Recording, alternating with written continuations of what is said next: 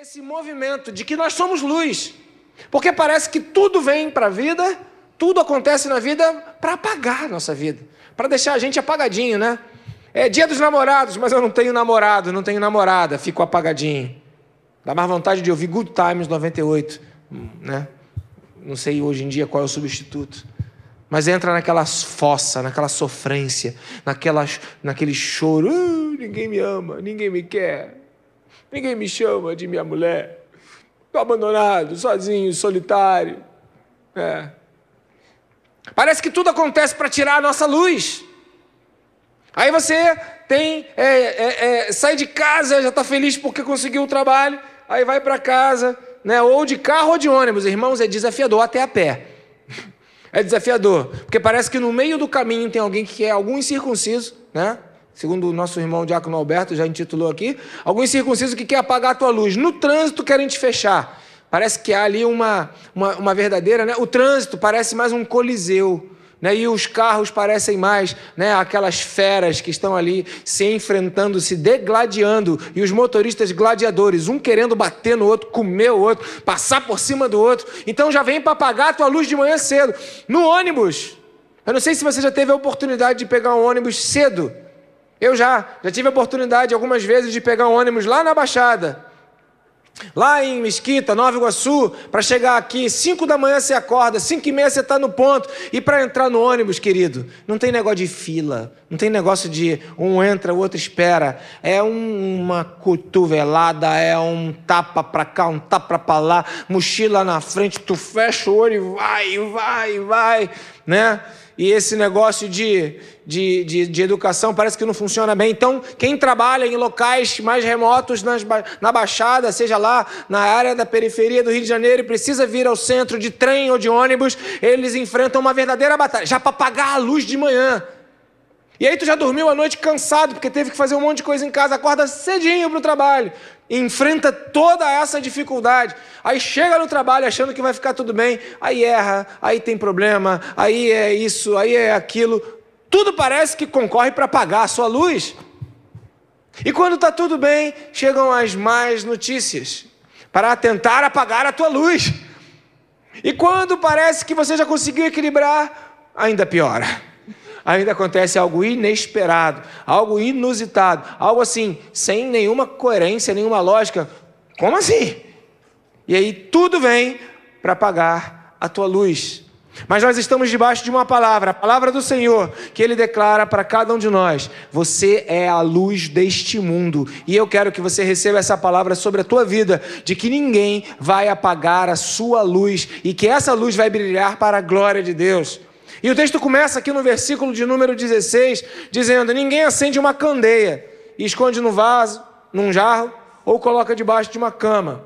Ao contrário, coloca num lugar apropriado, de modo que aqueles que entram possam ver a luz. Pano de fundo dessa parábola é uma casa lá da Galileia do primeiro século, século I, entre o ano zero e o ano 100. Sabe como é que era uma casa? A casa era iluminada por candeia. O que, que era isso? Era uma pequena vasilha, feita de barro, tinha uma espécie de argola em um dos lados, você já viu isso no museu? Uma, uma, uma xícarazinha, uma vasilhazinha com uma argola de um dos lados. E de outro lado, tinha uma formação que acomodava ali um pavio, né, um buraquinho que se colocava um pavio. E aí se colocava óleo ali dentro. Essa candeia poderia ser aberta ou poderia ser fechada. E aí você acendia aquilo ali, óleo, azeite de oliva, servia de combustível para que a candeia permanecesse acesa. Então, as candeias eram as nossas luzes as nossas lâmpadas, que hoje nós apertamos um botão ou ainda eletronicamente num controle remoto, e hoje agora tem gente que já tem em casa, né? Ligue a luz. Aí a luz, né? Tem gente em casa que diga assim: faça-se luz. E a luz se faz. Casas é, automatizadas. Antigamente não, era a candeia, que era a lâmpada que iluminava a casa. No tempo de Jesus era assim: as casas mais pobres só tinham uma candeia não tinha dinheiro para colocar azeite, então só acendia em momentos importantes, em momentos de fato necessários. E se guardava. Quando eu estive lá no Oiapoque, Jorge esteve lá ele viu disso. O gerador de energia só era ligado num período do tempo, para economizar, só no momento mais importante. Em alguns momentos ficava desligado, para poder é, economizar. A mesma coisa nas casas mais pobres. E esse jarro citado aqui, né, é, era também chamado de alqueire, era uma espécie de vasilha de, de, de, que guardava um tipo de cesto, que se guardavam cereais. Era um cesto mesmo, uma sacola. Né? Quem aqui já comprou uma sacola dessa retornável para não precisar ficar comprando saco toda vez que vai no supermercado? Quem aqui já esqueceu mais de uma vez essa sacola em casa e teve que comprar outra? Por que, que nós somos assim, né? É. Quem aqui tem umas 4, 5, 6 sacolas guardadas no estoque lá e mesmo assim sair para o mercado e esquece de levar? Jesus. Essa sacola é o alqueire, é o jarro, era uma vasilha. E aí a, a parábola é essa, né? Que não era para colocar essa candeia dentro dessa vasilha. E por fim ainda tem o velador. O que, que era o velador? O velador era, um, era uma arestazinha, era uma, uma beiradazinha que tinha para colocar lá em cima. Às vezes ficava no meio mesmo da casa, daquele, daquele cômodo, daquele espaço fechado, ficava no, no centro, às vezes era do lado. Era o alqueire, era o velador, era o local mais alto, que ampliava o espectro de ação da luminosidade daquela candeia. Então Jesus pega esse exemplo diante das casas e ele fala de algo natural, de algo visível, de algo concreto para revelar aquilo que era sobrenatural, porque o nosso Deus sabe que nós somos limitados no conhecimento das coisas espirituais e ele nos ajuda para que a gente possa alcançar o conhecimento daquilo que é sobrenatural, para que vivamos, ainda que no mundo natural, conectados ou em conexão com as realidades espirituais. E aí então Jesus pega e propõe essa parábola, a parábola da candeia. E ele fala: ninguém acende uma candeia e a esconde dentro de, uma, uma de um cesto que é para colocar cereal, dentro de um jarro.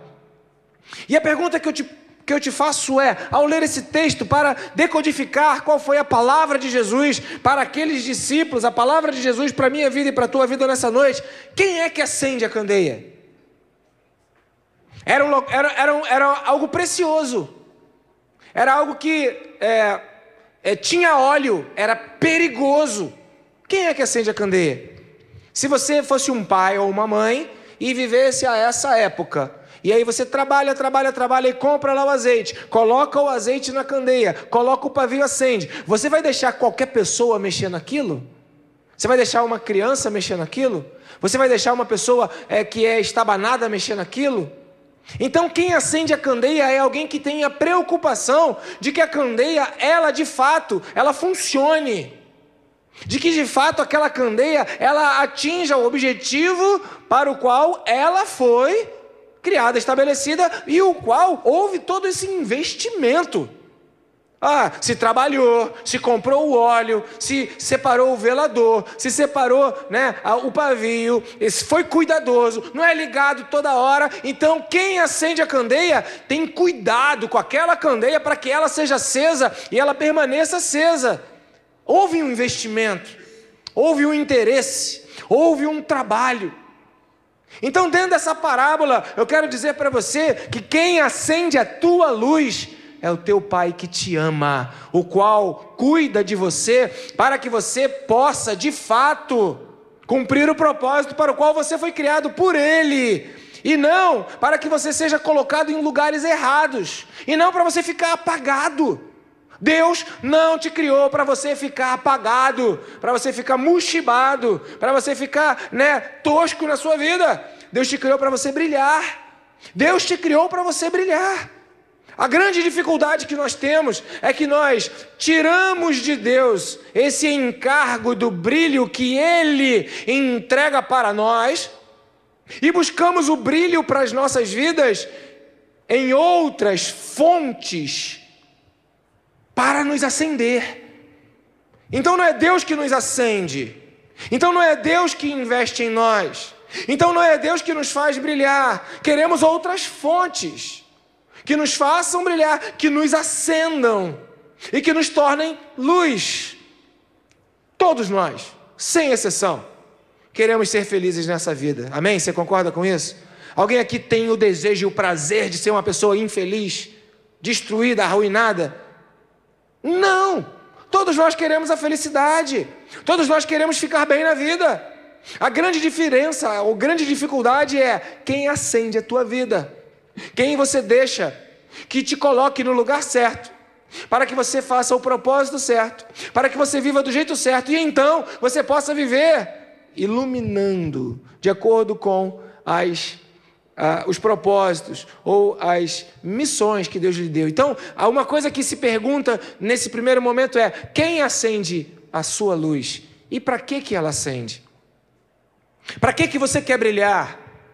Para que, que você quer ter o que você quer ter? Eu fico, armados irmãos, numa crise existencial ininterrupta e eu pergunto: para que, que eu quero uma televisão de 75 polegadas? Eu não consigo não querê-la. Eu ainda a quero. Mas para que, que eu quero? E essa é uma questão que me, me move para não tê-la. Porque eu entendo que ela, ela vai trazer um brilho, mas é necessário. E aí a gente começa a analisar: para que, que você quer brilhar na sua vida? Para que, Márcio? Você precisa de um tênis novo desse, tão bonitão, azul. Hum? Ah, Jesus, para doar o anterior. Pastor Carlos pregou sobre o tênis, o Márcio está com um tênis novo, está vibrando. Até mandei uma mensagem: a sua palavra foi ouvida, aceita e deu frutos. E trouxe felicidade. A pergunta é: para que você quer brilhar na sua vida? Porque você quer ser feliz, você quer felicidade. E você busca a felicidade onde? E para quê?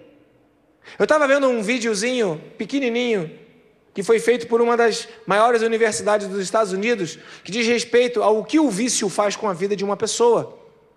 O que, que o vício faz com a pessoa? Aparece lá um, um bichinho, sei lá, eu sei que é uma espécie de passarinho, é um com um bico. E ele vem andando, aí vem um negócio no meio do caminho, ele ignora. Já a segunda vez ele ignora. E é oferecido, né? essa é a intenção do vídeo. Daqui a pouco ele pega aquele negócio, ele absorve aquele negócio, e aquilo faz ele vibrar. E ele acaba se tornando dependente, ainda que aquilo faça mal, e ainda que aquilo destrua, ele quer aquele brilho que aquilo lhe proporciona.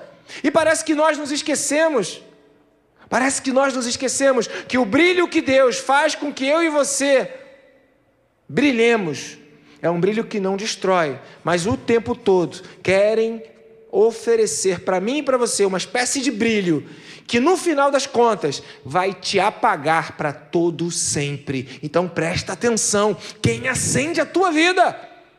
Presta atenção onde você está buscando o brilho para a tua existência, onde você está buscando esse sentido ou essa felicidade. Eu sou a luz, eu fui feito para brilhar, mas eu não vou buscar o brilho da minha vida em alguma coisa que vai me fazer brilhar, tipo um fósforo.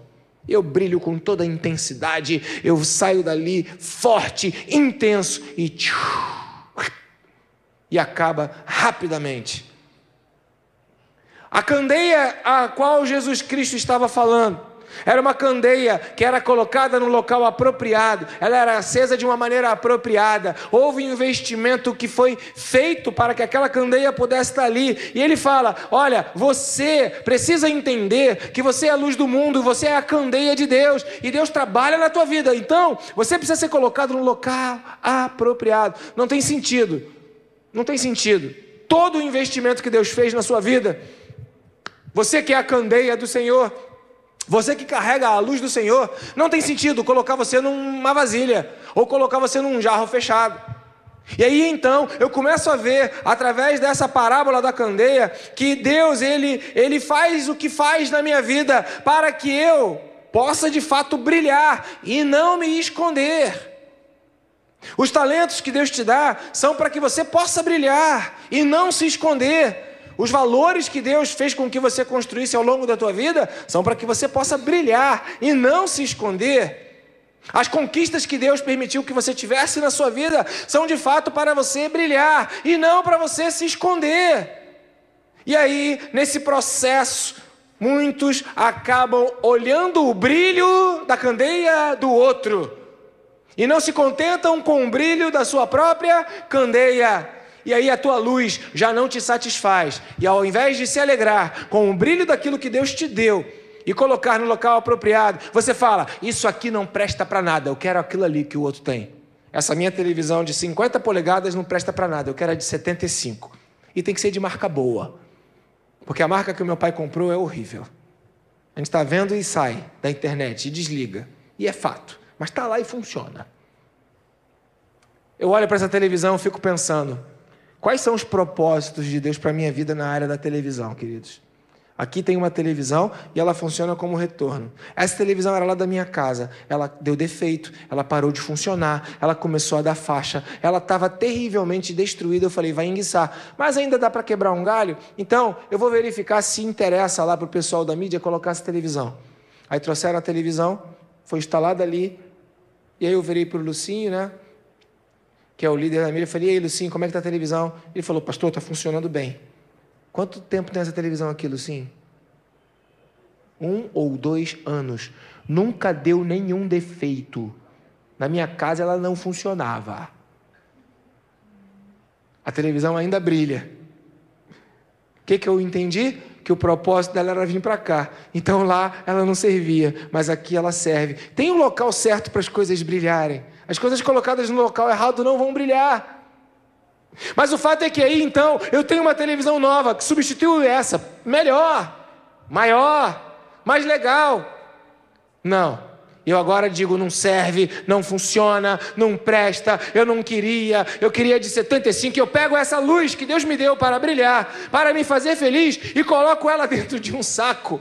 Sabe, irmãos, a insatisfação é o teu alqueire, é o teu jarro de barro onde você coloca a luz que Deus te deu para que a ingratidão prevaleça e você não se sinta alguém que brilha na presença de Deus. E ainda que você seja a luz, e ainda que a luz esteja brilhando, você fala: não era isso que eu queria. Ah, esse homem que tu me deste como marido. Ah, essa mulher que você me deu como esposa. Ah, esse filho que você me deu. Essa filha que você me deu. Essa casa onde eu moro. Essa cama horrorosa. Esse prédio onde eu moro. Esse bairro difícil. Esse carro que faz o barulho do sorriso da raposa. Esse monte de coisa que acontece. Por que que eu tenho? Aí você vai colocando no jarro de barro o brilho que Deus propôs para a tua vida. E aviso que o sorriso da raposa acabou, tá, irmãos? Consertou o carro. Aleluia pelo menos parte. Nós precisamos entender que há uma porção de brilho liberada da parte de Deus, e precisamos entender que o brilho que é teu não é nem menor, nem é maior do que o brilho que é da outra pessoa que está do seu lado. É o que é teu, é a parte que lhe cabe, é a porção que Deus acendeu, é o que Deus fez você brilhar. Para de se achar menor, achando que o teu brilho não é tão bom quanto o brilho do outro. Para de se comparar, achando que você não é tão feliz porque você não tem o que o outro tem, não faz o que o outro faz, não é o que o outro é, não vive como o outro vive, e aí você começa a prestar mais atenção no brilho dos outros do que no seu próprio brilho, no seu próprio brilho, que você possa receber de Deus o entendimento de que você foi feito para brilhar e tire de dentro do jarro o brilho que é a tua própria vida, porque você brilha e brilha para a glória de Deus. Aleluia! Há um brilho na sua vida, há um sorriso que só você tem, há umas, umas mãos e digitais que só são suas. É legal quando você admira outra pessoa, no sentido de você valorizar, admirar, se esforçar até para poder alcançar aquilo que ela já alcançou. Isso é o lado positivo dessa admiração do brilho dos outros. Mas é muito ruim quando isso de alguma maneira faz com que você pare de brilhar e tenha um brilho de Deus na tua vida. Tem um brilho de Deus na sua vida. Deus te criou, Deus é quem fez você candeia, Deus é quem te acendeu e você brilha para a glória de Deus. Então, seja feliz com o brilho que Deus te deu, não coloque no local inapropriado. E o texto fala: você vai acender uma candeia, vai esconder num jarro. O jarro é aquele local onde a candeia ela fica completamente é, eliminada no seu efeito, porque fica lá dentro, tem paredes, tem a boca, não ilumina nada. E ele fala: não, não coloque num jarro, também não coloque debaixo da cama. Debaixo da cama é aquele lugar onde é pequeno e o espectro de ação é, é, é, é curto, aquela luz ilumina uma pouca área.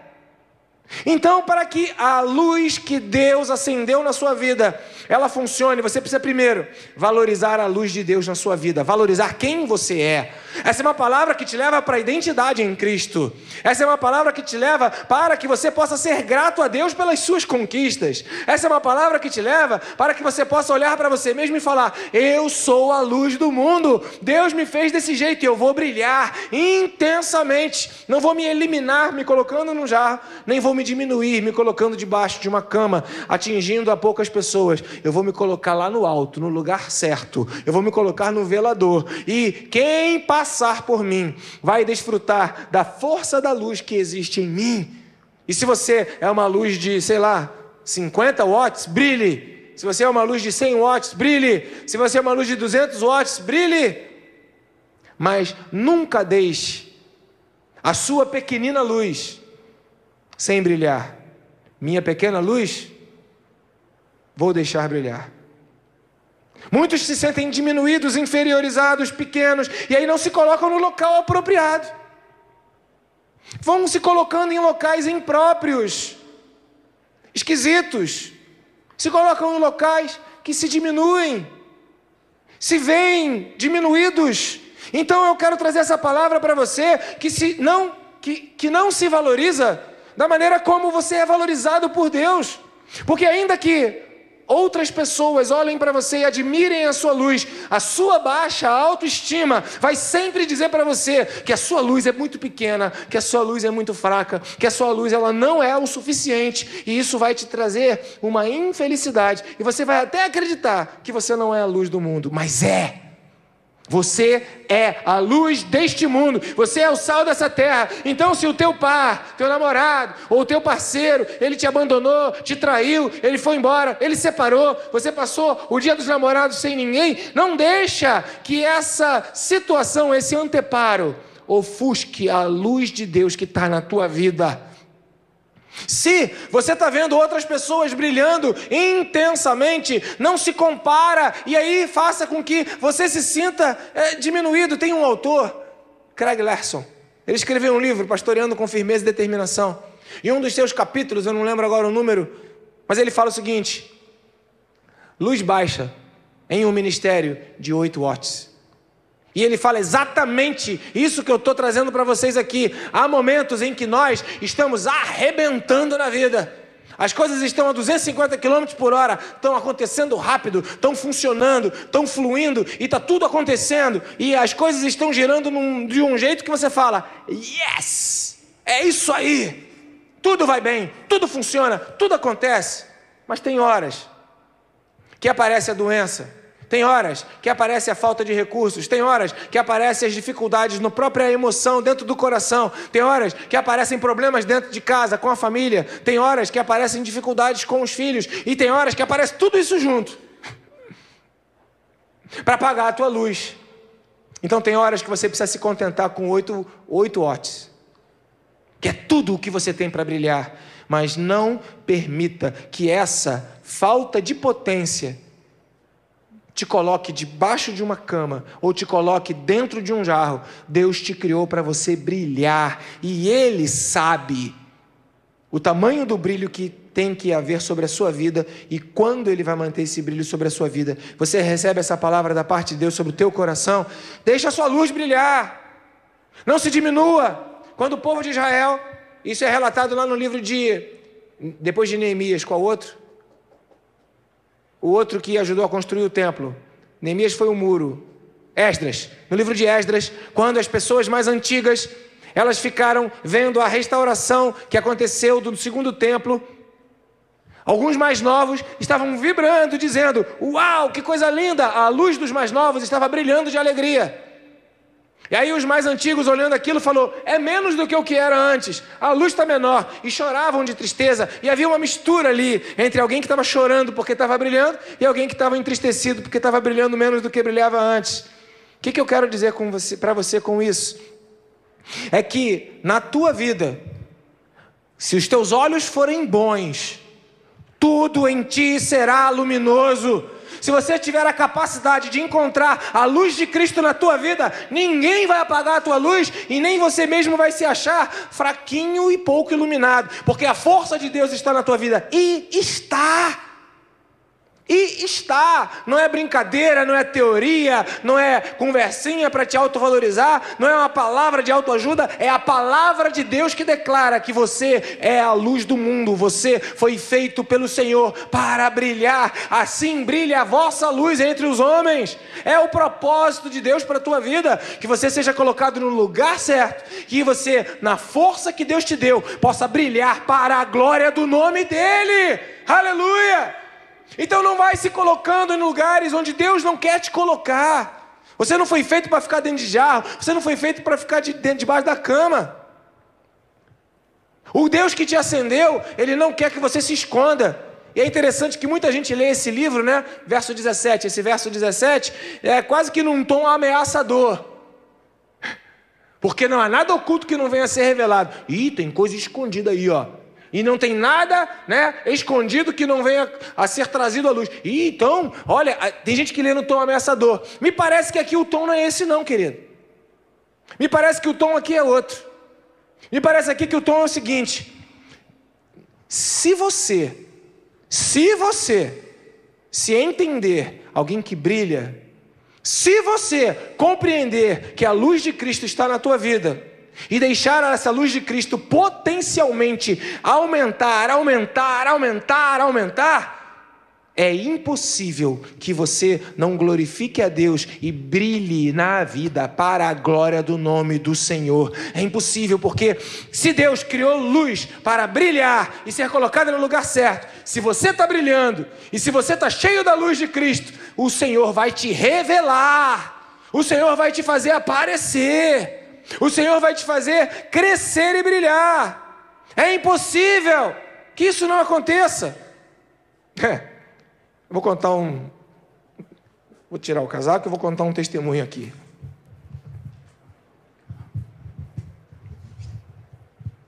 Estava aqui ontem, pastor Carlos. Pastor Carlos é pastor de uma grande igreja lá na congregação, é congregacional de Bento Ribeiro. E ele me perguntou: Pastor Ângelo. Atrapalhei aí o pessoal da mídia? Não, não. Tranquilo. Glória a Deus, aleluia. Aí ele perguntou, Pastor Ângelo. Ele perguntou.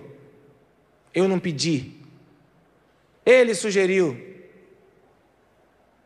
Não eu. Pastor Ângelo, eu quero chamar fulano de tal para pregar lá na igreja. Você autoriza? Eu falo, autorizo. O que, que você acha? Eu falo, vai ser muito bom. Deus vai honrar e Deus vai usar. Alguém diferente, alguém inusitado, alguém que está brilhando, que parece que está escondido, mas não tem nada, nada, nada. Oculto que não venha a ser revelado, e nada que fique escondido que não venha a ser conhecido e trazido à luz. Então fica aqui uma palavra para você que quer uma vida de sucesso, uma palavra para você que quer um ministério de sucesso, uma palavra para você que quer um casamento de sucesso, uma palavra para você que quer a felicidade de Deus na sua vida. Deixa a luz de Deus brilhar no seu coração e você vai ver que vai ser trazido gente de lado de fora. A rainha de Sabá foi lá ver a glória de Salomão, vim aqui e trouxe presente.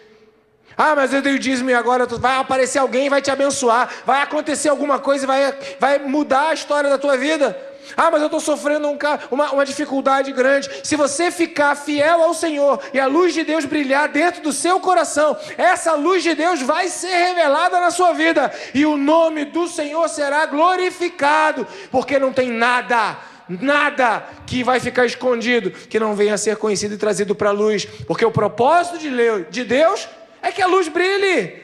É que a luz brilhe. Então, se do mesmo jeito há uma batalha para que você seja diminuído, amuado, entristecido, enfraquecido, há uma palavra da parte de Deus para a tua vida. Deixa a tua luz brilhar, porque você pode pensar que ninguém está vendo, mas no tempo certo, na hora certa, o Senhor levantará a tua vida para a glória do nome dele. E aí vão dizer: Uau! Como é que chegou lá? Como é que alcançou? Como é que fez? Como é que conseguiu? Estava escondidinho. A luz de Deus na tua vida não vai ficar oculta. As coisas vão acontecer para a glória do nome dEle. Não duvide, creia. Não fique preocupado se ninguém está te valorizando, se ninguém está te entendendo, se ninguém está pensando. Se você for luz, vai ser revelado. Se você for luz, vai acontecer. Se você for luz, não tem como. Não tem como. Não se permita ser traído pela tua própria percepção que você tem de que a tua luz é pequena, de que a tua luz é baixa.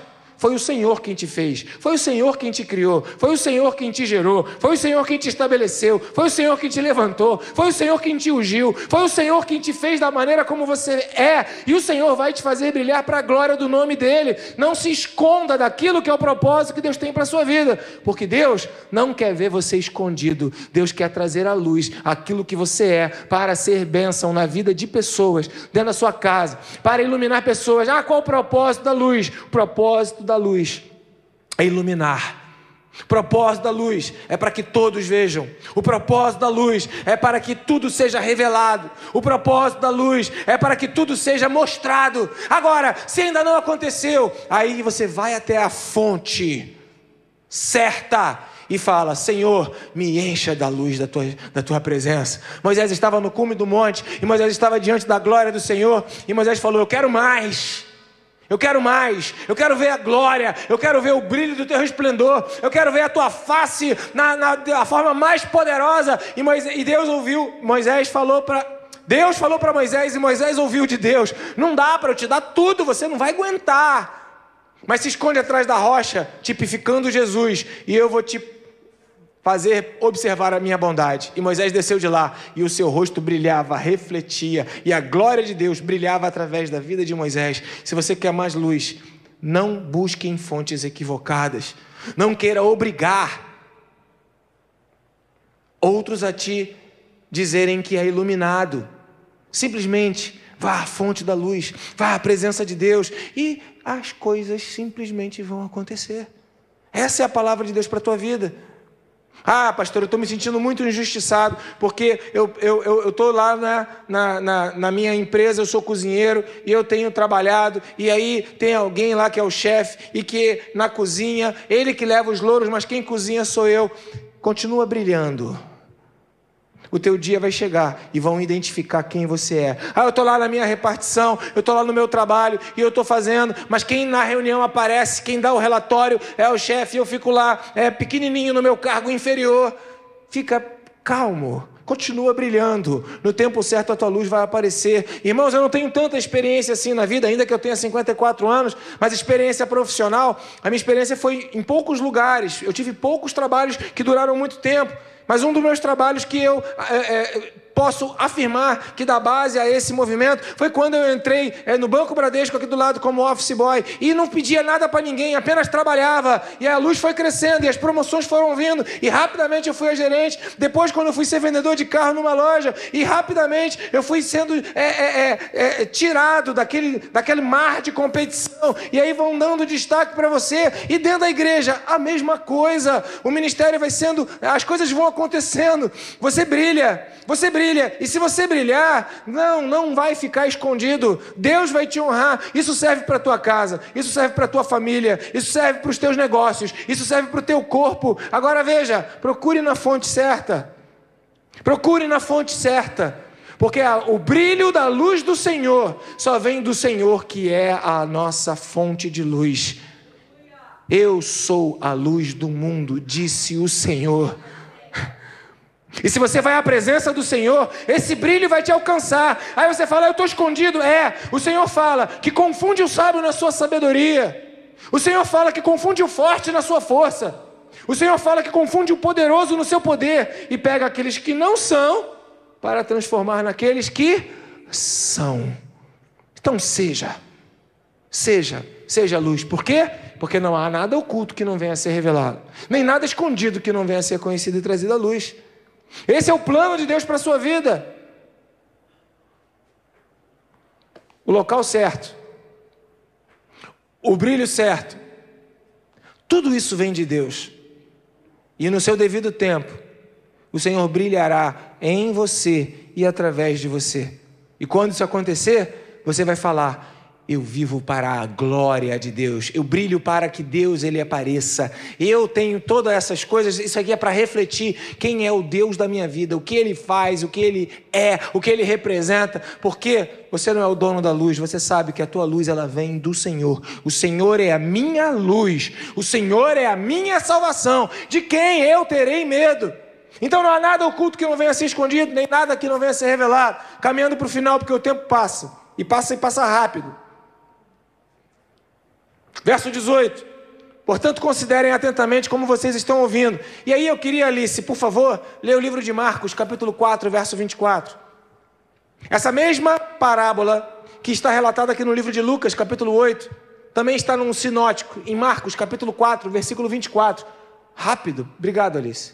Está escrito o seguinte: considerem atentamente o que vocês estão ouvindo. Lucas fala: considerem atentamente como vocês estão ouvindo. Mesma coisa. Aí continua, no Marcos está escrito: com a medida com que vocês medirem, vocês serão medidos. Em Lucas está escrito: a quem tiver mais, mais lhe será dado. E a pergunta que eu faço para você é: como você se mede? Como você se vê? Qual o tamanho da luz que você mede em você mesmo? Porque sabe o que, que vão ver em você? Na medida, na proporção, como você mesmo se enxerga. Porque por mais que te elogiem, por mais que te valorizem, por mais que a tua esposa te dê tênis azul da Headley no dia dos namorados, exatamente igual o pastor Carlos falou aqui no, no culto, né, na reunião, se você não tiver uma medida certa, não é uma medida certa para comprar o tênis, mas uma medida certa do teu amor, você vai ganhar o presente e vai dizer: Ah, ganhei, mas ela não me ama. Você vai ganhar um brinco, mulher, ah, ganhei, mas ele não me dá atenção.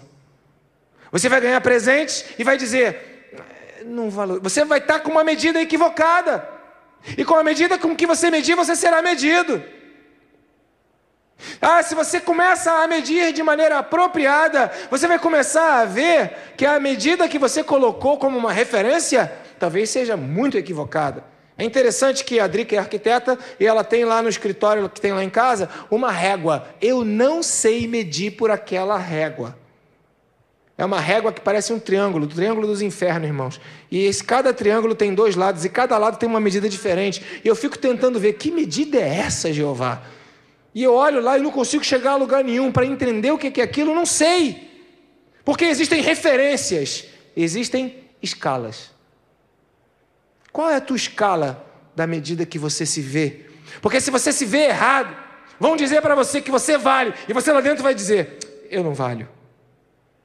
E por mais que você possa ouvir aquilo que teoricamente te coloca brilhando, você vai dizer: Não brilho, não. Por isso que com a medida com que você medir, vos medirão também. Porque não adianta o que os outros dizem, adianta o que você sente a seu próprio respeito. Ao passo que se você está, né? Já, já viram aquele, aquele, aquele ditado, né? Em terra de cego, quem tem olho é rei. À medida que você está ansioso para, na escala da sua medida, olhando um pinguinho de luz, e aí você é aborrecido, chateado, é, de alguma forma é, rejeitado o tempo todo, né? Uma, uma, uma, essa semana eu estava conversando com uma, com uma moça que sofreu abuso durante muito tempo no seu relacionamento, abuso por parte do seu marido, abuso por parte da sua família, e essas pessoas que são abusadas, elas se sentem muito diminuídas e oprimidas, e basta um abraço. Hoje de manhã eu tive essa experiência, um abraço, e a pessoa chora, porque quem está na medida certa começa a valorizar nem que seja um abraço, nem que seja uma palavra. Mas a medida errada, você pode agarrar, beijar, aprisionar, levar algema de papel, levar algema e não vai ficar preso de jeito nenhum, nem algema de fita vai prender. Você vai achar que ninguém te ama, vai achar que não tem valor. Mas há amor, mas não sente. Há luz em você, mas eu não sente, porque com a medida que você medir a você mesmo, você será medido. E é por isso que o texto fala, e o texto é muito claro. Volta para Lucas, por gentileza, Alice, capítulo 8, versículo 18. Por isso, considerem atentamente. Lucas 8, 18. Considerem atentamente como vocês estão ouvindo. A quem tiver mais, mais lhe será dado. E de quem não tiver, até o que pensa que tem, lhe será tirado. Porque quando a pessoa se vê tão, tão, tão, tão sem luz, tão, tão, tão distante, aquilo que ela acha que ela tem, que é errado, ela com certeza vai perder. E aí já não vai sobrar mais nada. Já aconteceu isso com você? Já passou assim pela tua vida? Você já achou, ao se olhar, que você era menor do que de fato você é, que a tua luz não estava brilhando o suficiente, e daqui a pouco aquele restinho que você ainda nutria como uma, uma possibilidade, você perdeu? Então vigia. Vigia para que você possa se olhar de maneira apropriada, é o que diz o texto de Romanos, capítulo 14, versículo de número 3. Romanos 12, versículo 3. Cada um tem a medida de si mesmo apropriada. Não pensa de uma medida equivocada, mas a medida de acordo com o dom da fé. Porque com a medida com que você medir a você mesmo, você será medido também. Sabe por quê? Porque não importa o que dizem a seu respeito. Não importa se há uma luz muito grande, sempre vai haver o limite dos seus olhos. E se os teus olhos estiverem em trevas, que grandes trevas serão. Por isso que a obra de Deus na sua vida começa com a mudança da tua visão. Mudança da tua visão a teu próprio respeito. E por isso nós declaramos: "Ah, eu sou o que Deus diz que eu sou". Porque eu não sou aquilo que as outras pessoas dizem, porque de repente, ao ouvir o que as outras pessoas dizem, a minha luz vai se apagando. E eu acabo acreditando na fonte errada, que eu não tenho valor. E aí a gente canta aqui na igreja, né? Quero que valorize o que você tem. E é sobre isso que eu quero falar agora, porque o que você tem, Deus pega e multiplica. Segundo Reis, capítulo 4. Há uma, uma experiência poderosa da mulher que ficou viúva. Certo dia, a mulher de um dos discípulos dos profetas foi falar a Eliseu: Teu servo Eliseu, que era meu marido, morreu. E tu sabes, Eliseu, que o meu marido temia o Senhor. Mas agora veio uma pessoa que o meu marido estava devendo, um credor, que está querendo levar os meus dois filhos como escravos. E Eliseu perguntou: mulher, como é que eu posso te ajudar? Diga o que, que você tem em casa. O que, que você tem? O que, que você vê de saída? O que, qual a luz que você está enxergando? O que, que você está vendo?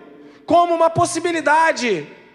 Olha o tamanho da luz que você olha dentro de você. E ela falou: Eu não tenho nada, tá um pouquinho só, além de uma pequena vasilha de azeite. Você sabe o que aconteceu com o texto?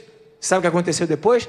Né? Então Eliseu disse: Vá pedir emprestada vasilhas a todos os vizinhos, mas peça muitas. Depois entra em casa com seus filhos, fecha a porta, derrame daquele azeite que está em cada vasilha e vá separando o que você foi enchendo. E assim a mulher fez. Ela foi, fechou-se em casa e começou a encher as vasilhas que eles, que eles lhe traziam, versículo 6. E quando todas as vasilhas estavam cheias, ela disse: o que, que eu faço? Traga mais uma vasilha. Acabou. Então o azeite parou. Ou seja, à medida que a tua luz, ela é o ferramenta, a ferramenta, o, o material usado por Deus para a glória do nome dele, ele vai multiplicar aquilo que ele te deu. Por isso, a quem tem, mais lhe será dado. Então, comece a olhar para a luz de Deus que está na tua vida. Você tem valor. O Espírito de Deus está na tua vida. Você tem valor. Não é o carro que você usa, não é a roupa que você usa, não é o local onde você mora, não é o número do celular que você usa, não é a idolatria para uma certa seita de uma maçã que tem por aí que vai te fazer feliz. O que vai te fazer feliz é o Espírito Santo de Deus que vai fazer você olhar. E o que você olhar, você vai apresentar: Senhor, é tudo que eu tenho. Senhor, é tudo que eu tenho. E você vai apresentar diante do altar. Faça isso em secreto. É oculto, mas não há nada que aconteça em oculto que não venha a ser revelado, a luz que você tem vai se multiplicar e Deus vai glorificar o nome dele através da sua vida. Esse é o caminho do sucesso para aqueles que estão na presença de Deus. O sucesso começa quando você muda a tua visão a teu próprio respeito e começa a olhar para a sua vida como alguém que tem a luz de Cristo brilhando em seu coração. Ele, o nosso Deus, é luz na escuridão luz na escuridão. Então, se os teus olhos estão em trevas, você agora vai declarar: Senhor, muda, tira as trevas dos meus olhos, acende a luz em mim, acende a luz do meu coração. Senhor, eu não quero perder o pequeno brilho que eu acho que tenho. Eu quero mudar a minha mentalidade. Eu quero transformar pela renovação do meu entendimento e saber que eu sou a luz do mundo e saber que eu sou o sal da terra e saber que eu fui feito por Deus para ser colocado no lugar certo. E se eu acho que eu tenho pouca coisa, eu vou apresentar o pouco que eu tenho diante do Senhor, porque afinal de contas, um pouco no Senhor é muita coisa.